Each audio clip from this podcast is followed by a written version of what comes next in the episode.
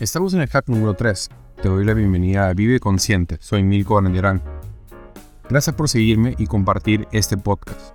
Si tienes alguna consulta o duda de lo que has escuchado en este podcast, búscame en LinkedIn, Instagram, TikTok, Facebook o YouTube como Coach Milko BM para ayudarte y aclarar tus dudas. En este podcast vamos a hablar sobre los patrones de pensamiento negativos, como el pesimismo y la percepción negativa, que pueden tener un impacto significativo en el desarrollo personal. Cuando las personas persiguen constantemente las cosas de manera negativa, pueden generar sentimientos de desesperanza e impotencia, lo que puede obstaculizar su crecimiento y progreso. Es importante reconocer y comprender estos patrones de pensamiento negativos para evitar que se conviertan en una parte generalizada de la forma de pensar de uno.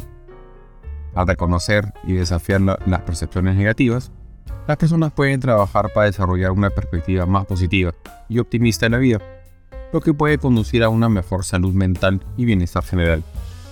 Los pensamientos irracionales a menudo juegan un papel importante en los patrones de pensamiento negativos. Estos pensamientos no se basan en la realidad y pueden causar ansiedad, incomodidad y otras emociones negativas.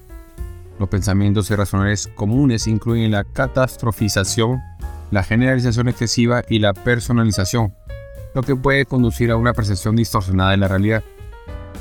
Sin embargo, técnicas como la reestructuración cognitiva pueden ayudar a las personas a desafiar y reemplazar estos pensamientos irracionales por otros más realistas y positivos.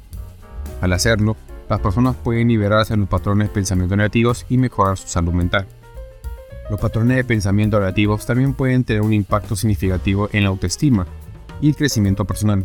Las personas con baja autoestima a menudo tienen una percepción sesgada de sí mismas, lo que genera una imagen negativa de sí mismas y pesimismo. Esto puede dificultar su capacidad para desarrollar nuevas habilidades, asumir nuevos desafíos y perseguir sus objetivos. Además, la baja autoestima se ha relacionado con la hipertensión, que puede tener efectos negativos en la salud física.